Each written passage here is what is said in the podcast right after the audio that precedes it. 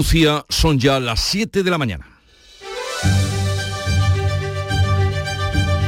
En Canal Sur Radio, La mañana de Andalucía con Jesús Vigorra.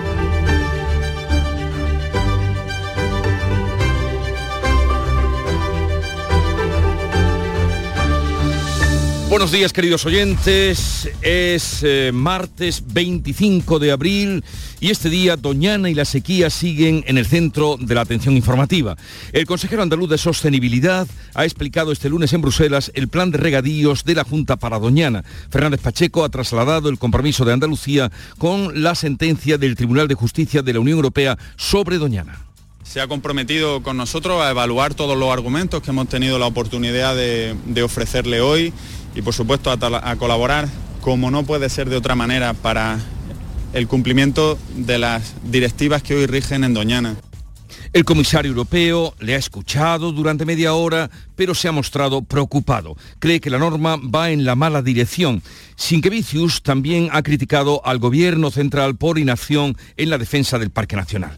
Y sobre la sequía y la situación que padecen los agricultores, nueva decepción en Granada. El gobierno de la nación ha suspendido, lo hizo ayer, la reunión con la Junta para abordar la construcción de las conducciones de la presa de Rules y propone ahora una nueva comisión técnica. Esto supone un revés para la tropical cuando parecía que las reivindicaciones que se llevan haciendo desde hace 20 años llegaban ya a su fin. Los agricultores han puesto el grito en el cielo. El presidente de la comunidad de regantes de mm, Bajo Guadalfeo, Fernando Moreno, así lo expresaba. Siguen cortando plantas porque no van a poder regarlas. Y eso a nivel real, porque aquí día que pasa a nivel burocrático, eso implica retraso en la llegada del agua.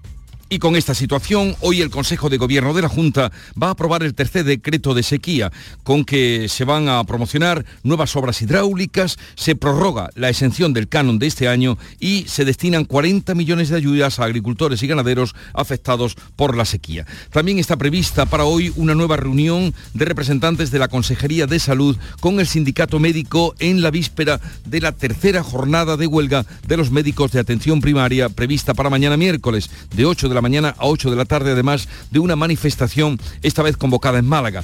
Y otra manifestación, otro anuncio de huelga es la que han hecho los jueces y fiscales que han anunciado huelga indefinida a partir del 16 de mayo por mejoras salariales. Y hoy se cumplen 25 años del desastre ecológico de Annalcoyer en Sevilla, la mayor catástrofe medioambiental de la historia de Andalucía, que se quedó justamente a las puertas de Doñana. El 25 de abril de 1998 reventó la balsa de Boliden y vomitó sobre los ríos Agrio y Guadiamar aguas ácidas y lodos tóxicos em, que llevaron, se llevaron por delante toda la actividad minera de esta comarca, una actividad que hoy, 25 años después, sigue todavía en el aire. El tiempo para hoy. Comienza el subidón anunciado de los termómetros, hoy ya con máximas de 35 grados en Sevilla y Córdoba. Solo en el litoral las temperaturas se van a mantener sin cambios. Por lo demás, cielo azul y el viento en calma. Pero vamos a repasar con detalle cómo viene el día en cada una de las provincias andaluzas. En Cádiz, salud votaron. 16 grados tenemos a esta hora, llegaremos a los 23 y el cielo está despejado. Por el campo de Gibraltar, a Torregrosa, ¿cómo viene el día? 16 grados también a esta hora, esperamos una máxima de 26 despejado. En Jerez, Pablo Cosano. Aquí sí que se nota la subida, 15 grados marca el termómetro, 33 de máxima prevista en Jerez, 34 en Arcos. Temperatura en Huelva, Sonia Vela aún más alta que en Jerez. Ahora tenemos 17 grados, la máxima la tendremos hoy en Almonte, donde tendrán 35, los cielos poco nubosos. Uno de los puntos calientes para hoy, Córdoba, Miguel Vallecillo. Pues sí, con una máxima de 35 y si acaso nubes altas, de momento 17 y despejado. En Sevilla, Araceli Limón. 18 grados de temperatura tenemos ya a esta hora de la mañana y esperamos una máxima que oscilará en torno a los 36-37 grados oficiales. Como amanece Málaga, Mati Pola. Pues mira, amanece con 16 grados, vamos a llegar a 27 y el cielo está despejado. Y por Jaén, ¿qué se avecina, Alfonso Miranda? Sí, novedad en el frente aceitunero, otro día de calor, 32 grados ayer, hoy llegaremos a los 33, ahora 18. En Granada, Jesús Reina. Despejado como casi siempre, 15 grados ahora, en estos momentos 5 más que ayer, máximas de 32. Concluimos la ronda en Almería, Covadonga Porrúa. Aquí también están los cielos despejados. Llegamos casi a los 20 en la capital, vamos a superar los 32. Y a vamos a conocer cómo se circula por las carreteras de Andalucía. Conectamos con la DGT. Alejandro Martín, buenos días. Muy buenos días. ¿Qué tal? Hasta ahora vamos a encontrar leves complicaciones en la red de carreteras andaluzas y una circular ya en la provincia de Sevilla, en la SE30, a la altura de las Clusas, sentido Puente del Centenario. Encontrarán también dificultades en la provincia de Huelva si van a circular por la A483 a la altura del monte hacia el Rocío. En el resto de carreteras de la red viaria andaluza se circula con total normalidad.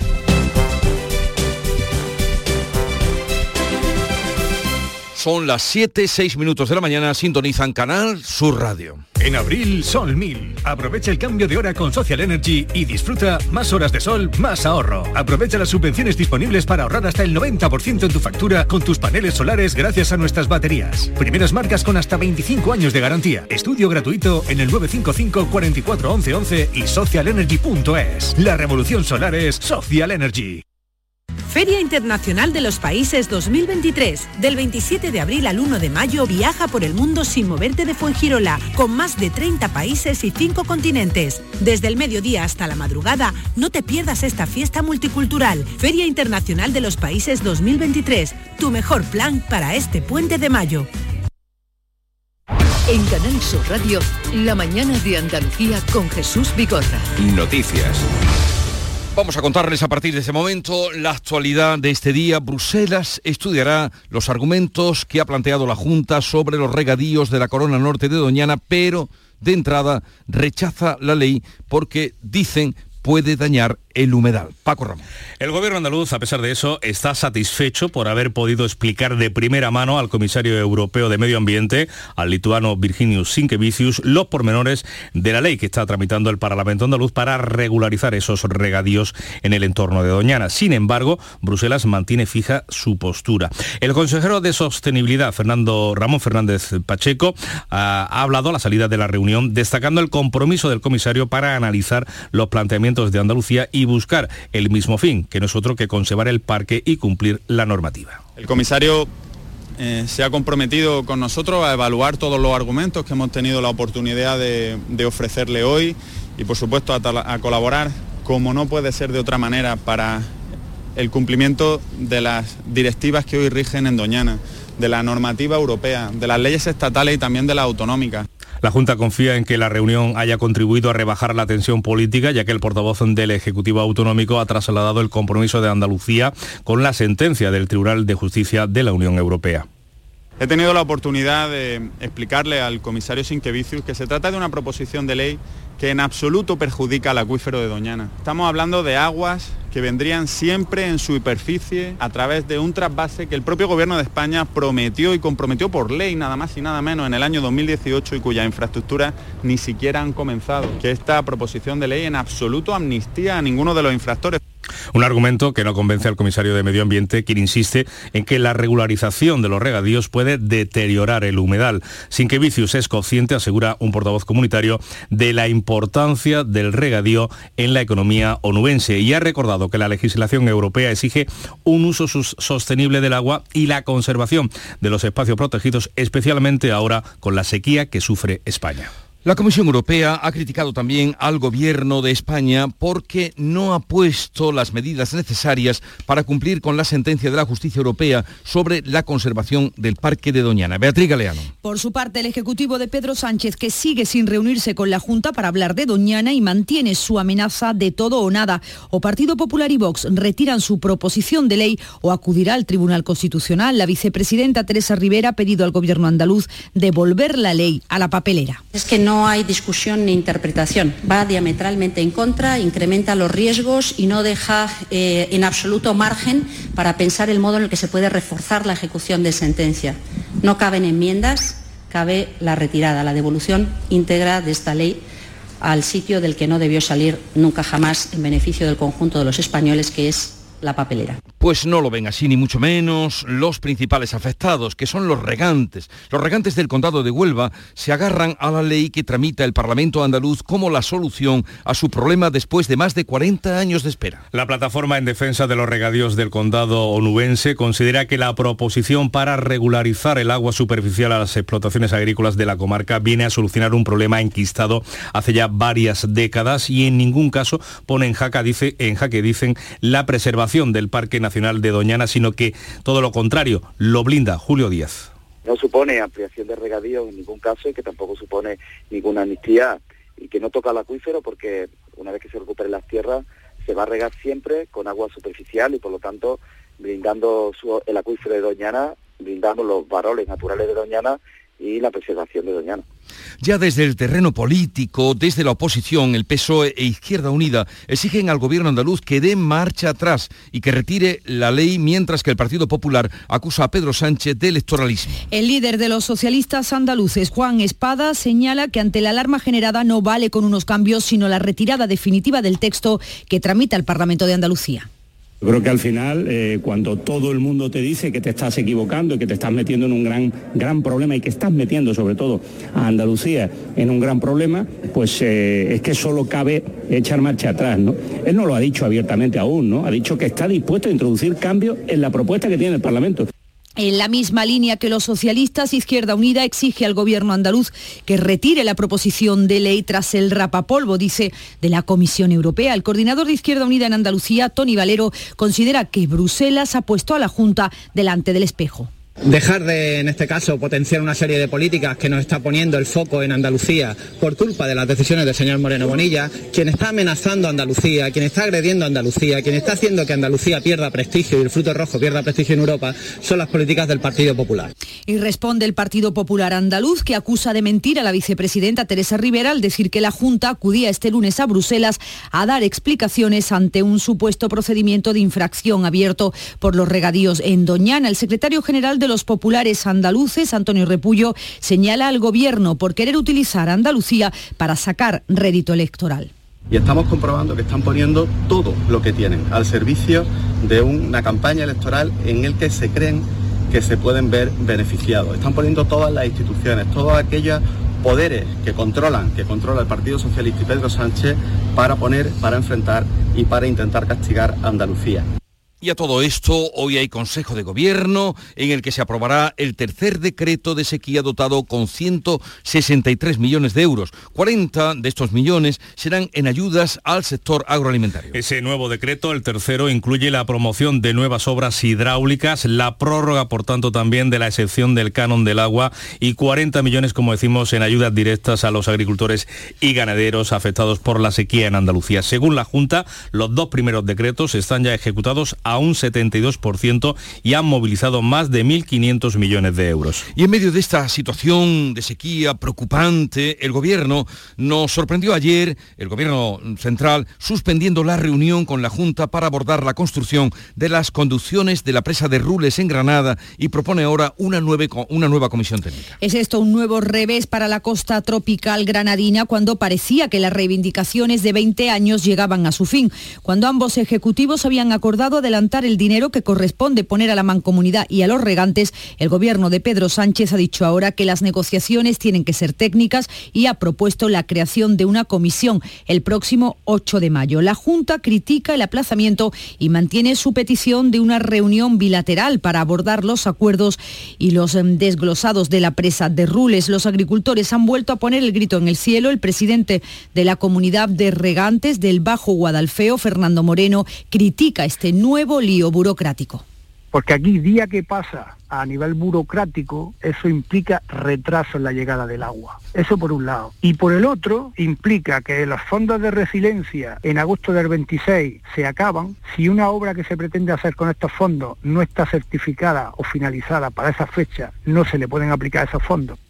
Y a todo esto, el desembalse de emergencia que ha realizado la Conferencia Hidrográfica del Guadalquivir, Confederación Hidrográfica del Guadalquivir, se ha quedado corto para recuperar el olivar de la sequía. El ansiado adelanto del riego es solo un pequeño alivio, totalmente insuficiente si la situación no varía en las próximas semanas, como explican Juan Ávila de COA y Cristóbal Cano de UPA Andalucía. Para que la situación no termine en una quiebra total y absoluta, pero aún así no sabemos qué fruto va a cuajar finalmente en los olivos. Lamentablemente la situación meteorológica y las altas temperaturas van a marcar el devenir de nuestras cosechas, de nuestros cultivos y necesitamos que revierta esta situación para albergar esperanza de tener cierta normalidad en las cosechas. El agua para este riego proviene de los pantanos del Tranco, el más grande de la cabecera del Guadalquivir, también del Giribale, el segundo más grande de la provincia de Jaén. Los dos siguen desembalsando 3 hectómetros cúbicos diarios para mantener el caudal ecológico del río. Por otra parte, y esto es nuevo, la Confederación Hidrográfica del Guadiana denuncia que los vertidos de la ganadería son los responsables de que el agua del pantano de la Colada en Córdoba no sea apta para el consumo en la zona norte de la provincia. El presidente de la Confederación, Samuel Moraleda, señala directamente a las explotaciones ganaderas del entorno del embalse y a la empresa provincial de aguas encargada de la depuración. Que duda cabe que, como digo, el número han, proliferado numerosas explotaciones eh, de ganado que, que, están afectando, están comprometiendo eh, la calidad de agua del embalse. Alrededor de 80.000 vecinos de las comarcas de Los Pedroches y Guadiatos se abastecen estos días con camiones cisternas tras el episodio de contaminación en la colada. Por cierto, que quiero anunciarles, algo nos dirá sobre este asunto, el presidente de la COBAP, que es la primera cooperativa que ah, reúne a más ganaderos en Andalucía y casi que en España, la COBAP. Hablaremos con Ricardo Delgado Vizcaíno a partir de las 8 de la mañana. El ministro de Agricultura, Pesca y Alimentación, Luis Planas, reclamará este martes medidas para paliar el impacto de la sequía en el Consejo de Ministros de Agricultura y Pesca de la Unión Europea que se va a celebrar en Luxemburgo. Aunque no ha querido avanzar las peticiones con las que acude a ese encuentro, y que ya ha transmitido al comisario europeo de Agricultura, el ministro sí ha querido señalar que la vinculación de esta situación que sufre el campo con posibles paliativos económicos de la PAC que ayuden a agricultores y ganaderos se establecerá para afrontar la sequía. Sí que puedo adelantarles que va en el sentido de dar una respuesta a este tema de la sequía y particularmente a los temas relativos a la adaptación de la PAC a esta nueva situación, es decir, cómo con los instrumentos eh, existentes nos adaptamos a, a este punto. Y la Junta prorroga la suspensión de la quema de rastrojos hasta el próximo día 8 de mayo por las altas temperaturas. Se busca así prevenir los incendios forestales ante la situación de sequía y altas temperaturas. De este modo, en Andalucía está prohibida la quema de matorral, pastos y residuos procedentes de tratamientos fitosanitarios o de otros trabajos forestales. También la quema de rastrojos o residuos en labores agrícolas a 400 metros del monte. Jueces y fiscales anuncian una huelga indefinida a partir, ojo, del 16 de mayo para pedir mejoras salariales. Como los letrados de justicia primero y en la actualidad los funcionarios de la Administración de Justicia, magistrados y fiscales también van a parar para pedir una subida salarial si antes del próximo 3 de mayo no llegan a un acuerdo con el Ministerio. Lo secundan las tres asociaciones de jueces y dos de fiscales, las mayoritarias. En el Mirador de Andalucía, la portavoz de la APM, la Asociación Profesional de la Magistratura, María Jesús del Barco, ha señalado que sus reivindicaciones además están fijadas en la ley. Llevamos mucho tiempo reclamando una mejora de las condiciones profesionales, una dotación de medios materiales para los juzgados, la creación de más juzgados que permitan asumir una carga de trabajo razonable para dar una respuesta en plazo al ciudadano y porque llevamos también desde el año 2003 sin una revisión de nuestro salario. Continúa la segunda semana de paros de los funcionarios judiciales. Los sindicatos anuncian un incremento de esas movilizaciones. Nos vamos a reunir ahora los sindicatos para comunicar un incremento en las movilizaciones, eh, a ver si con esto pues, tanto el Ministerio de Justicia como el Ministerio de Hacienda comprenden que no nos pueden ningunear a 45.000 funcionarios de la Administración de Justicia. Desde la Feria de Sevilla, la ministra de Justicia, Pilar Job, ha pedido a jueces y fiscales que recapaciten. Estamos en una situación de crisis económica y yo creo que ahora no es el momento de adoptar determinadas medidas de presión que pueden ser muy legítimas, evidentemente. Yo vengo de ese mundo, conozco muy bien lo que es el trabajo en la trinchera, el trabajo de campo en los juzgados. Era la voz de la ministra de Justicia, Pilar Joc, también, a su vez, notaria mayor del reino, que no acudió este lunes a la exhumación de José Antonio Primo de Rivera. Al contrario que con Franco, el traslado de los restos mortales del fundador de la Falange se ha llevado a cabo sin presencia de miembros del gobierno y con la detención de tres falangistas frente al cementerio de San Isidro, donde ha sido trasladado desde el Valle de los Caídos. Tres detenidos y tensión entre los seguidores de José Antonio y la policía, que comenzó a cargar cuando quisieron romper el cordón de seguridad seguridad para llegar al cementerio. Lo cierto es que hasta ese momento todo había transcurrido con discreción y en silencio como quería la familia. Se ha tardado más de ocho horas en levantar la losa de 3.500 kilos y exhumar los restos de Primo de Rivera después de 64 años enterrado en la Basílica para cumplir la ley de memoria democrática. Son las 7.20 minutos de la mañana. En un momento vamos con la revista de prensa que ya tiene preparada Paco Rellero. Si quieres disfrutar del show del comandante Lara, te esperamos este martes en el Auditorio Nissan Cartuja de Sevilla. Ojo, a las 11 de la mañana, en vivo y en directo. Con un programón dedicado a los genios y a los inventos. Y nuestro invitado especial será don Eduardo Gómez Medio, don EGM. Recuerda, este martes grabamos a las 11 de la mañana. El show del comandante Lara. Con la colaboración del Auditorio Nissan Cartuja.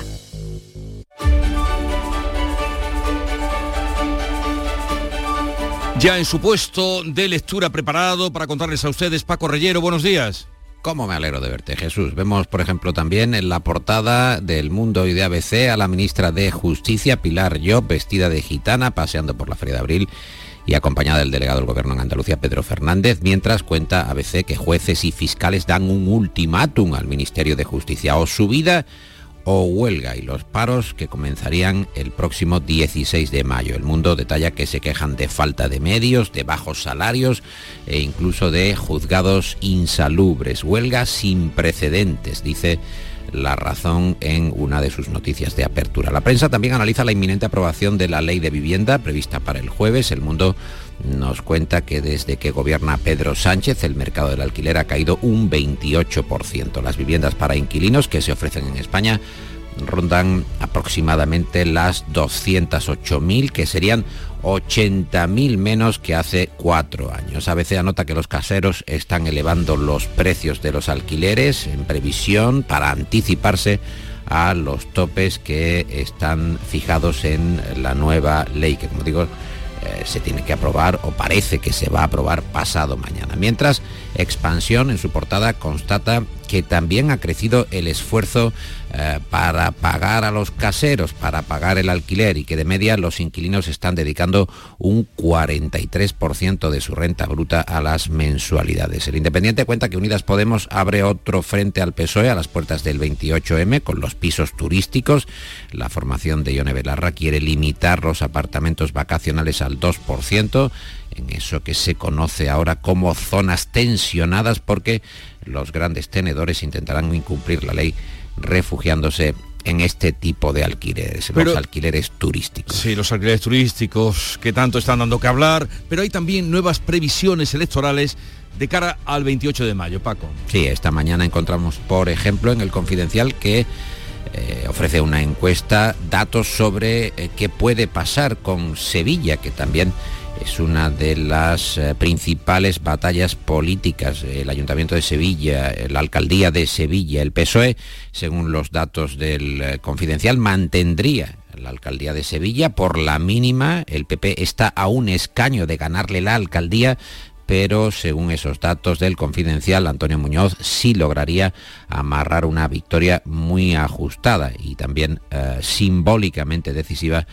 para eh, Pedro Sánchez. No obstante, los datos eh, alientan también la esperanza de que el PP dé un vuelco en el ayuntamiento, según eh, detalla el propio confidencial. Ayer, recuerdas, había otra encuesta de La Razón que daba un resultado contrario, es decir, ganaba por la mínima el PP, lo que hace significar claramente que va a estar muy, muy reñida esa alcaldía de Sevilla. Son 5.600 votos los que hacen que la victoria vaya hacia un lado o hacia el otro, según digo los datos de IMOP para el confidencial. tengo que contar más cosas. En España hubo un rescate bancario, lo recuerdas, ¿verdad? Y nos dijeron entonces que el dinero se iba a recuperar de la propia banca y que bueno, que las cuentas se harían. Hoy el asunto principal para el diario.es es que España acumula un déficit de 74.000 millones de euros en sus cuentas por el rescate bancario que sucedió hace ya 15 años. El país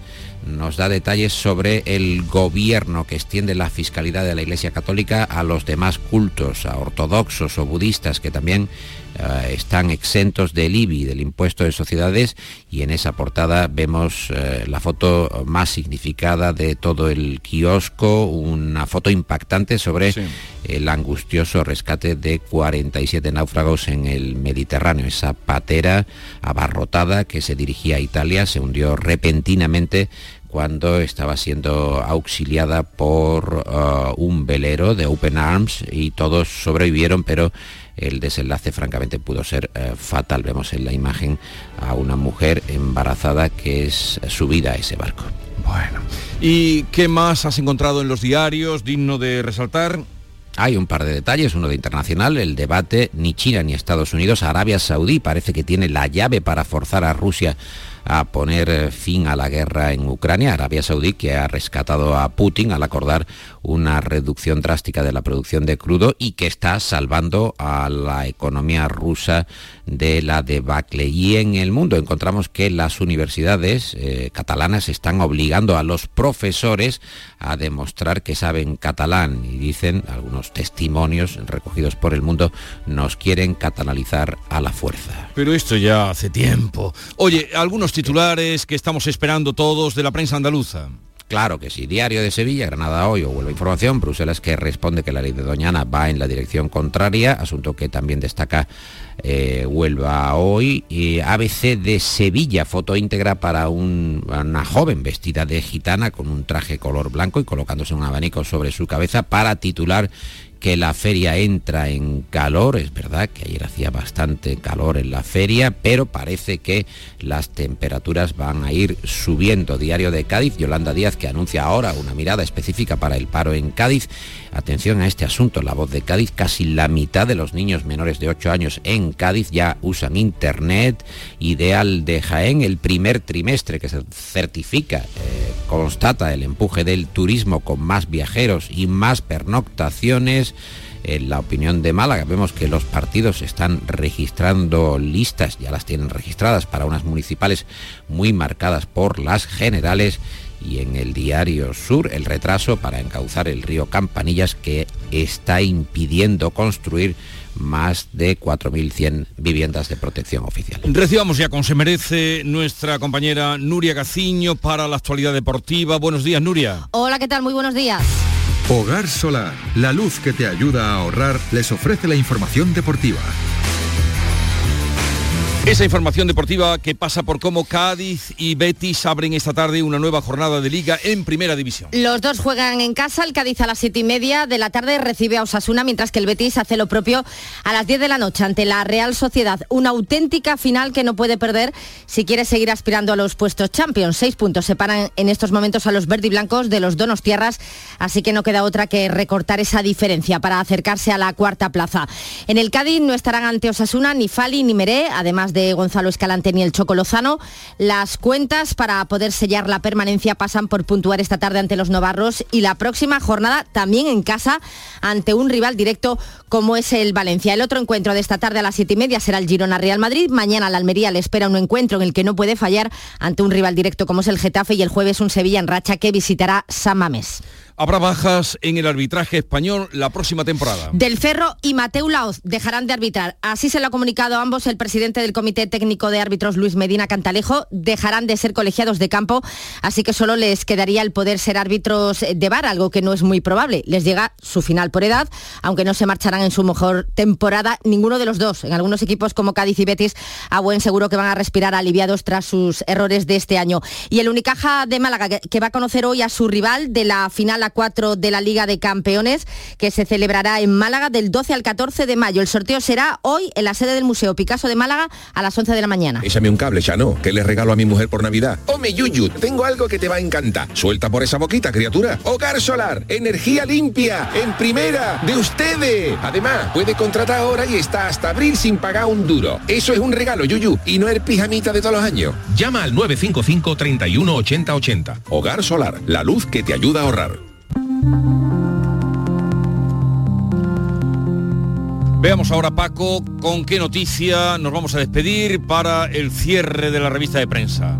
Tenemos que fijarnos en el universo sucesos. Es verdad que no prestamos eh, la suficiente atención a esta sección. Es mi culpa, es mi falta.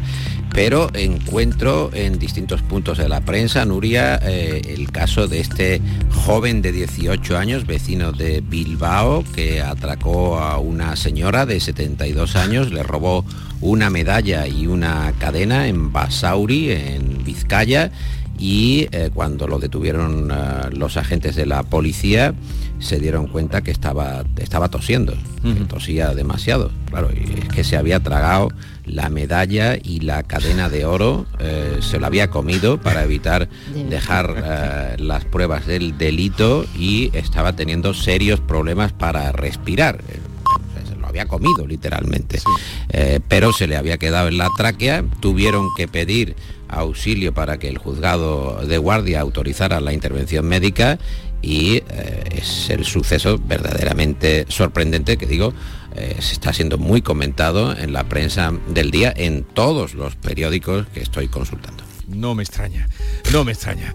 Eh, que tengáis un bonito día. Igualmente. Bueno, vamos a dejarlo ahí porque me pasa por la cabeza una pregunta, pero dejémoslo.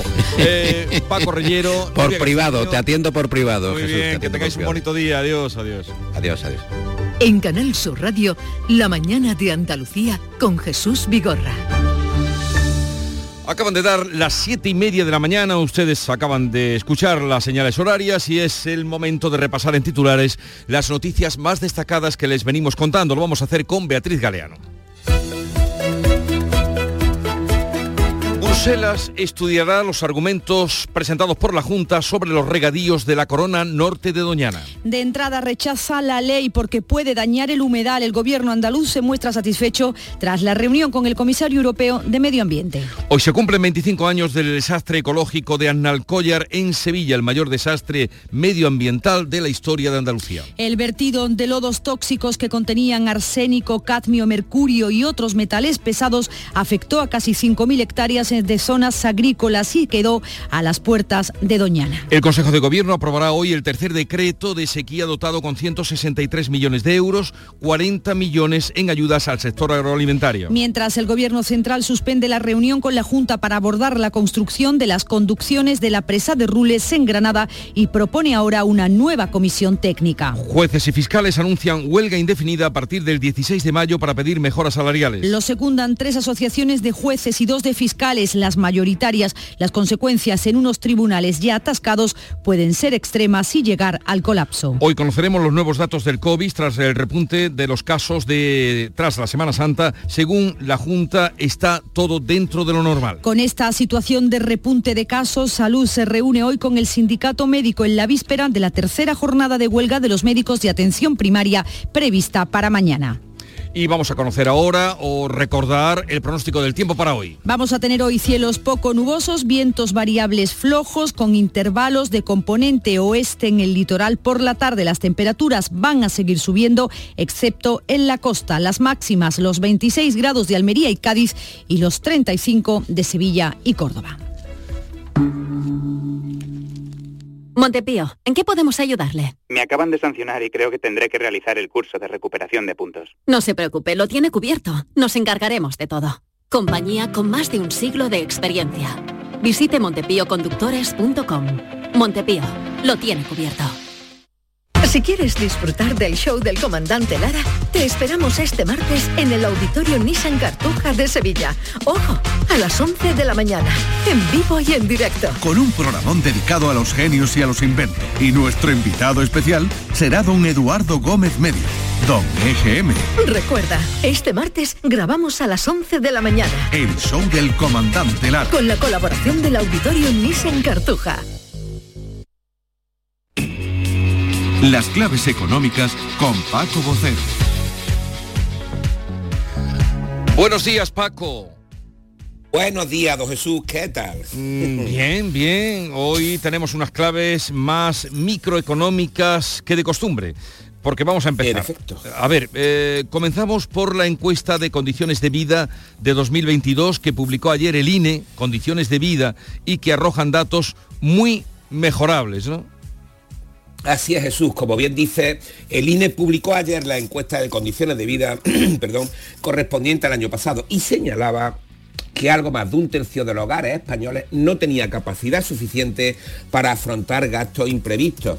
En concreto, el INE señala que el 35,5%, dos puntos porcentuales más que en 2021, que sería más alto de 2018, no tenía esa capacidad. Es decir, estamos hablando de recurrir a crédito, porque el INE considera que los hogares tienen capacidad para hacer frente a gastos imprevistos cuando disponen de recursos propios, o sea, no tienen que recurrir a préstamos o compras a largo plazo para pagar gastos habituales que antes liquidaban al contado.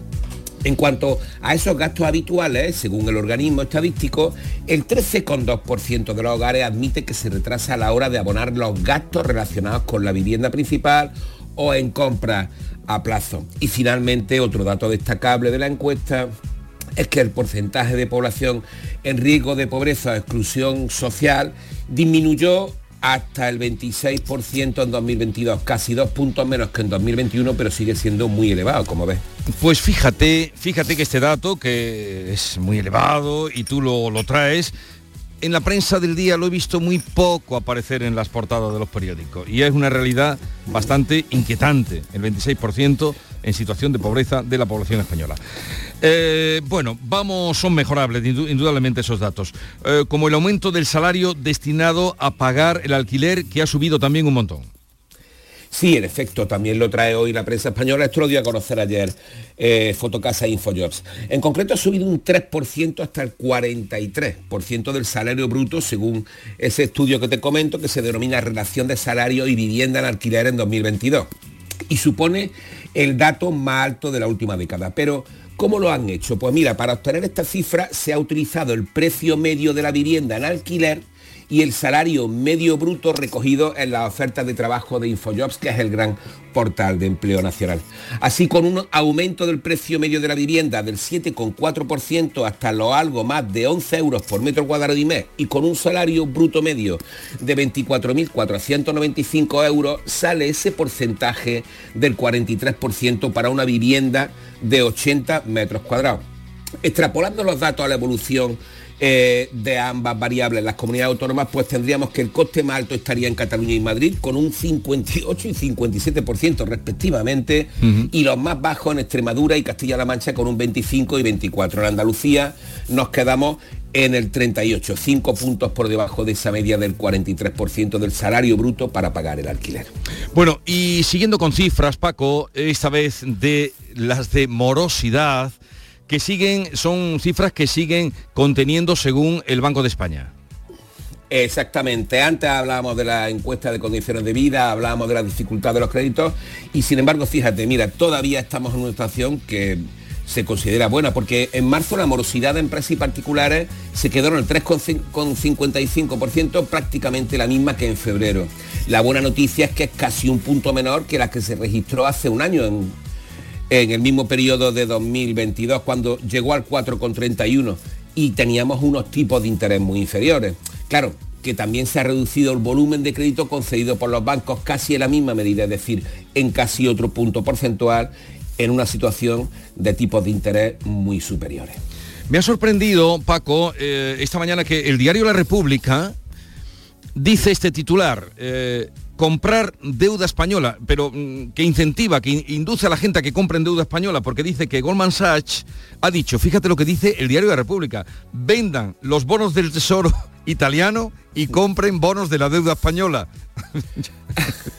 bueno, en principio estamos comprando letras del Tesoro, que es deuda pública, que es muy atractiva. Y en segundo lugar sí que es curioso porque mira, no solo Goldman, sino esta semana pasada, y no llegamos a traerlo en estas claves, pero Larry Fink, que es el mandamás, digámoslo así, el gran CEO de BlackRock, el gran fondo de inversión por antonomasia del mundo, recomendaba eh, precisamente España y mm, le daba un empuje a, la, solvencia de, la deuda española, que ya también la semana pasada Standard Poor's la, le dio también ese empuje. Por cierto, ahí tenemos también a la deuda andaluza, de la que se habló ayer, que también con esa calificación A estable eh, un dato, representa un dato realmente positivo. Eh, mejor así. Eh, Paco Vocero, un saludo y hasta mañana. Hasta mañana, Jesús. Frutos secos Reyes, mucho más que pipas. Disfruta con nuestra deliciosa variedad de frutos secos, snacks y golosinas en los más de 35.000 puntos de venta que tenemos en Andalucía o en frutosecorreyes.es. Ah, y ahora con tu pedido a partir de 20 euros, te los llevamos a casa gratis. Frutos secos Reyes, tus frutos secos de siempre. En Canal Sur Radio, por tu salud, responde siempre a tus dudas. Esta tarde a partir de las 6 seguimos apostando por la prevención de las enfermedades y por el conocimiento sobre las técnicas más innovadoras en medicina. Nuestro objetivo, mantenerte formado e informado gracias a la presencia de los mejores especialistas y con tus preguntas en directo. Envíanos tus consultas desde ya en una nota de voz al 616-135-135. Por tu salud, desde las 6 de la tarde con Enrique Jesús Moreno. Más Andalucía, más Canal Sur Radio.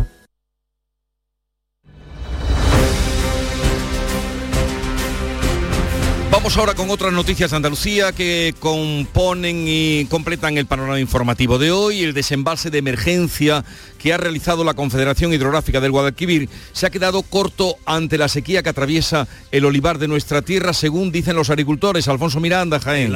El, agua se está sacando de los pantanos del Tranco y del Gidibaile. En concreto, se le están sacando 3 hectómetros cúbicos diarios y dicen los agricultores que lo único que van a conseguir es que el árbol no se muera. Juan Luis Ávila, secretario provincial de la COAG para que la situación no termine en una quiebra total y absoluta, pero aún así no sabemos qué fruto va a cuajar finalmente en los olivos. Lo que está haciendo simple y llanamente es un pequeño alivio que es totalmente insuficiente. La asociación...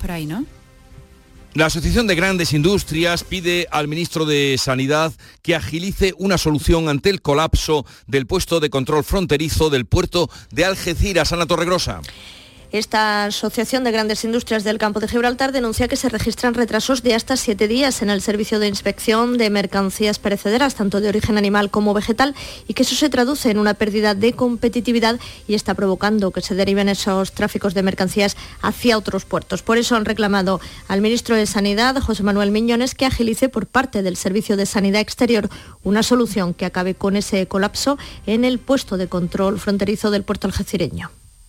Yolanda Díaz se ha reunido en Cádiz con representantes sindicales para abordar, entre otras cuestiones, la situación de los trabajadores del sector industrial y los problemas a los que se enfrentan, como la falta de inspecciones laborales. Salud Botaro. Y se ha comprometido a mantener una mesa de interlocución con la mediación del ayuntamiento para hacer un seguimiento de la situación laboral de la Bahía. En este primer encuentro se ha abordado el desempleo estructural de la provincia. Cádiz tiene un problema histórico también de dependencias casi mono, mono de un sector ustedes muy bien y que obviamente sé que necesita de diversificación y de ampliación. Y esta es una tarea urgente para eh, la provincia de Cádiz.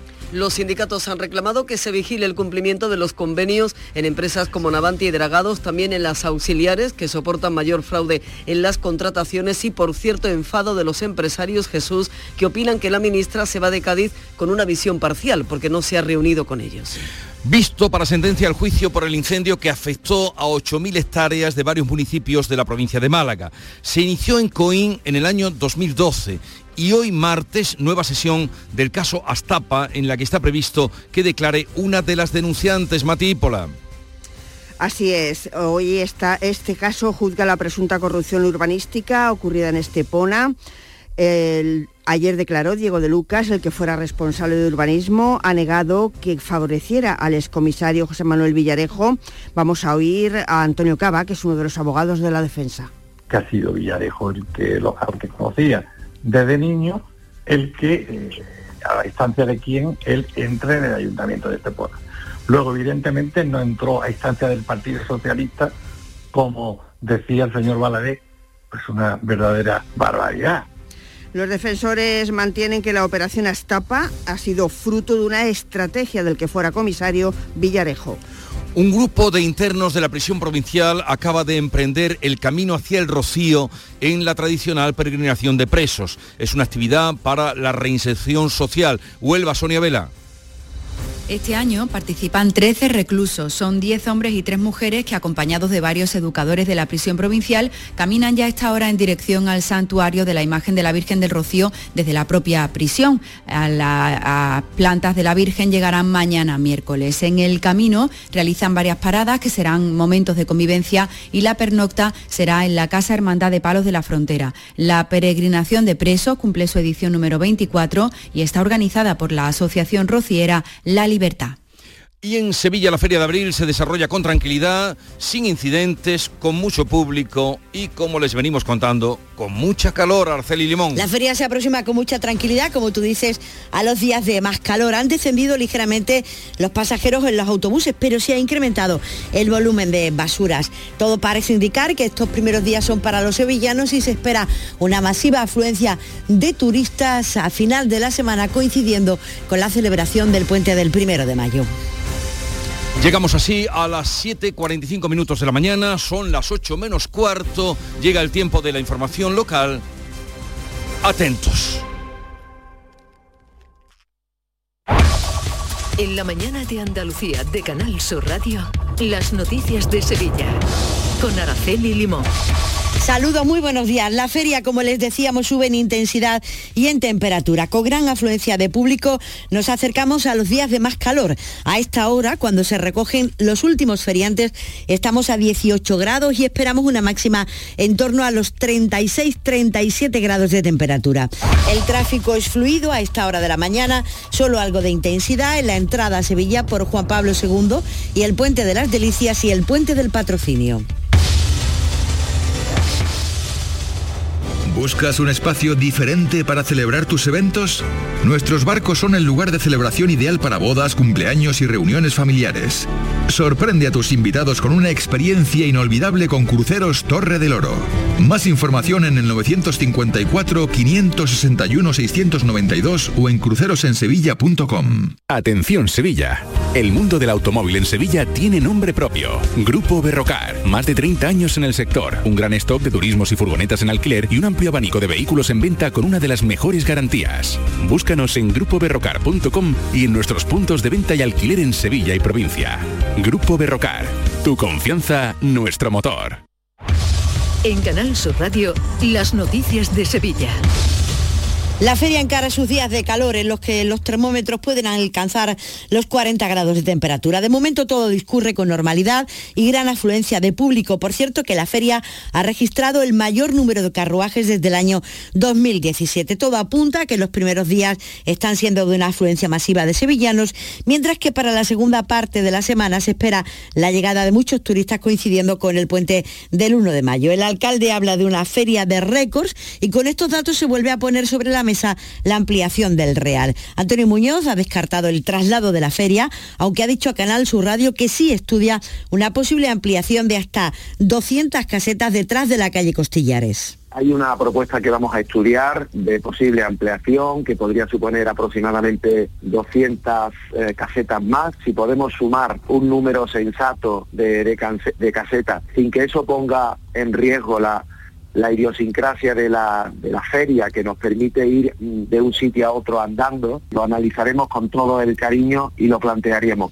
Se han hecho 1.700 pruebas de alcoholemia, de las que solo 52 han dado positivo. El 100% de los cocheros han dado negativo. La policía ha denunciado a los propietarios de nueve vehículos particulares que se ofrecían para llevar y recoger a pasajeros a la feria. Se han interceptado cuatro vehículos nodrizas para surtir de rebujito para su venta en ambulante, para su venta ilegal en la calle del infierno. Y el Seprona se ha incautado de cerca de 400 kilos de pijotas de talla inferior a la reglamentaria. Se ha clausurado también un bazar en la calle Juan Díaz de Solís y el dispositivo sanitario se ha reforzado ante el episodio de calor que se prevé para los próximos días. Está previsto que el ayuntamiento reparta agua por las calles de la feria, mientras que la consejera de salud Catalina García recuerda las recomendaciones básicas ante las altas temperaturas. Como estar bien hidratados con el agua, no estar exposición al sol directa en las horas centrales del día, llevar ropa ligera y, y protegernos con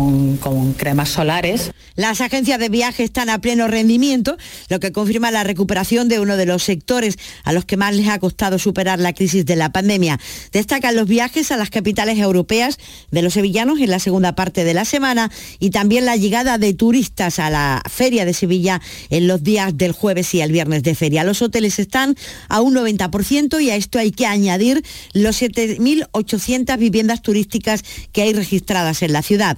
En puntos como el barrio de Santa Cruz, seis de cada diez pisos son de alojamiento. El presidente de los hoteleros, Manuel Cornax, alerta del riesgo que corre la identidad del barrio. Tenemos un problema puntual en un sitio puntual que bueno pues hay que analizar sobre todo con los vecinos. Lo que hay que tener en cuenta es el incremento tan grande que está habiendo de vivienda de uso turístico, que no solamente retiran del mercado vivienda que estaría en otro caso destinada al residencial, sino que también pues bueno quitan un poquito el carisma y las características la ciudad. Por cierto que cinco cruceros atracan esta semana en el puerto de Sevilla. En estos momentos hay tres megayates en el puerto de las Delicias y uno más en el náutico. Este año se ha apostado porque los cruceros se queden en tablada para que no haya que levantar el puente continuamente. El presidente de la autoridad portuaria, Rafael Carmona, ha explicado en Canal Sur Radio que es un segmento de turismo que crece en Sevilla con la aspiración de romper la temporalidad. Para nosotros es la temporada alta. Nosotros estamos intentando extenderla, es decir, que empiece antes y que se prolongue más, pero las fechas fantásticas son estas y también la Semana Santa. Sevilla tiene un atractivo especial, en esta fecha es estupenda y cada vez se están animando más las empresas que gestionan este tipo de turismo, las empresas de crucero, a venir a Sevilla y, y ofrecerles pues este destino con, con las fiestas de primavera. Son las 8 menos 10 de la mañana. Sol Renovables, tu empresa de energía solar. Más de 20 años de experiencia en diseño, instalación y mantenimiento de placas solares y energías alternativas. Enchúfate al sol. ¿A qué estás esperando? Contacte con Sol Renovables para presupuesto de tu vivienda o empresa. www.solrenovables.com o 955 35 53 49. Vuelve Film Symphony Orchestra con Krypton. Última oportunidad para asistir al espectáculo inspirado en las mejores bandas sonoras de los héroes y superhéroes del cine. Superman, Spider-Man, Capitán América, Iron Man, El Último Moicano y muchas más. 26 de mayo, Fibes. Ya a la venta en filmsymphony.es. En O2 te atenderán personas. Alguien como yo, Victoria, y estoy preparada para escucharte y resolver todas tus dudas en una misma llamada. Estaremos encantados de ayudarte en el 1551 o en odosonline.es. Fibra, móvil y sencillez. O2, respira. Las noticias de Sevilla. Canal Sur Radio. Hoy se cumplen 25 años del vertido de Aznalcóllar. En la madrugada del 25 de abril de 1998 reventó la presa de la balsa de la mina de Bolidena Pirsa con vertidos tóxicos que contaminaron los ríos Agrio y Guadiamar. Un vertido de aguas ácidas y metales pesados que afectó a casi 5.000 hectáreas de zonas agrícolas y pastizal. Las tierras colindantes al Guadiamar se perdieron para siempre para el cultivo, tal como relata a Canal Sur el técnico de Asaja en Sevilla, Juan Manuel Díaz Montero. No sabíamos qué hacer, ni qué reaccionar, ni qué era aquello de verdad. El todo es que contemplábamos cómo un manto negro se, iba a- se había comido las tierras de, de labor. La labor de los tractores arroceros fue fundamental para que la contaminación no llegara más. Además, con el cierre de la mina se fue el- la principal fuente de empleo del pueblo. Sus vecinos relatan hoy así como están. El pueblo ahora mismo se, man- se mantiene, pero que de 1.500 a 2.000 personas ha perdido el pueblo y, y el 80% del trabajo aquí dependía del movimiento, el nivel adquisitivo y todo, vamos, dependía de la mina. Hombre, que aquí dependíamos muchísimas personas de, de la mina y claro, ya que yo se perdió, la juventud se ha tenido que ir fuera a trabajar. Martes de feria, jornada intersemanal de Liga. Antonio Camaño, buenos días. Hola, ¿qué tal? Muy buenos días. El Betis y la Real Sociedad afrontan este martes en el Benito Villamarín una final por la última de las posiciones que da acceso a la Liga de Campeones. A seis puntos está el Betis, necesita recortar distancia para llegar con opciones en las últimas ah, jornadas. Lo cierto es que el equipo de Pellegrini ha perdido fuelle después de encajar tres derrotas en las cuatro últimas jornadas. Va a poder contar con Canales y eso sí, duda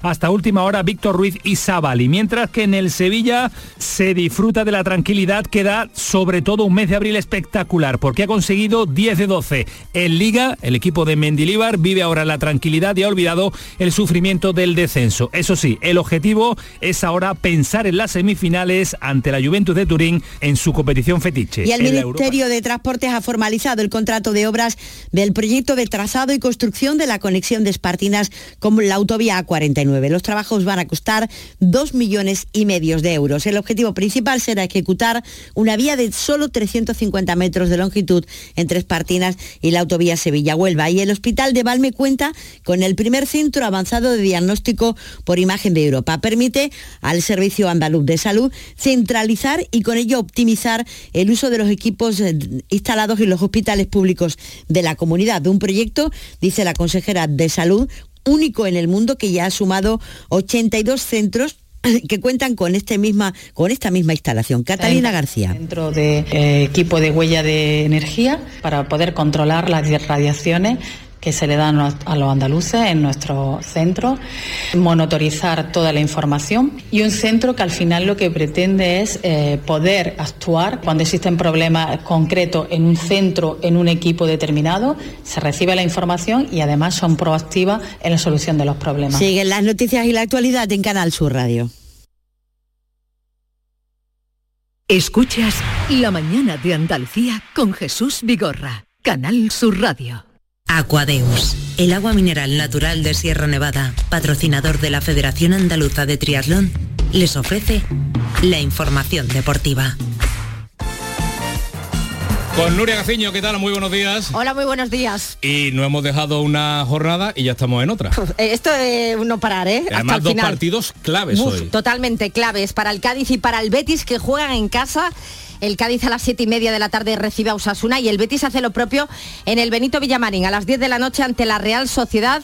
Una final que no puede perder si quiere seguir soñando con los puestos Champions. Un objetivo que se ha alejado un poco, ya que la distancia ahora entre verdiblancos y donostiarras es de seis puntos. A pesar de ello y de que el Betis ha bajado un poco su rendimiento en este tramo de liga, los de Pellegrini lo van a intentar hasta el final, pero si no se logra, no será un fracaso, al menos para el técnico chileno. Ah, yo creo que el equipo no, no, se ha caído nunca. Hemos estado, hemos jugado 30 fechas, hemos estado creo que en 29 en posiciones europeas. También lo he dicho muchas veces, no conseguirlo no es un fracaso, ni mucho menos. Lo importante es que tratemos de, clasificar en puestos europeos, como hemos hecho la campeonatos anteriores. Durante la temporada siempre hay momentos mejores, momentos peores. Nosotros por lo menos creo que el espíritu, la convicción no la hemos variado. Partimos el último partido perdiendo 2-0 en 10 minutos y luchamos hasta el final, nos creamos muchísimas ocasiones, así que creo que el equipo está en la misma línea de lo que hemos hecho las, las temporadas anteriores.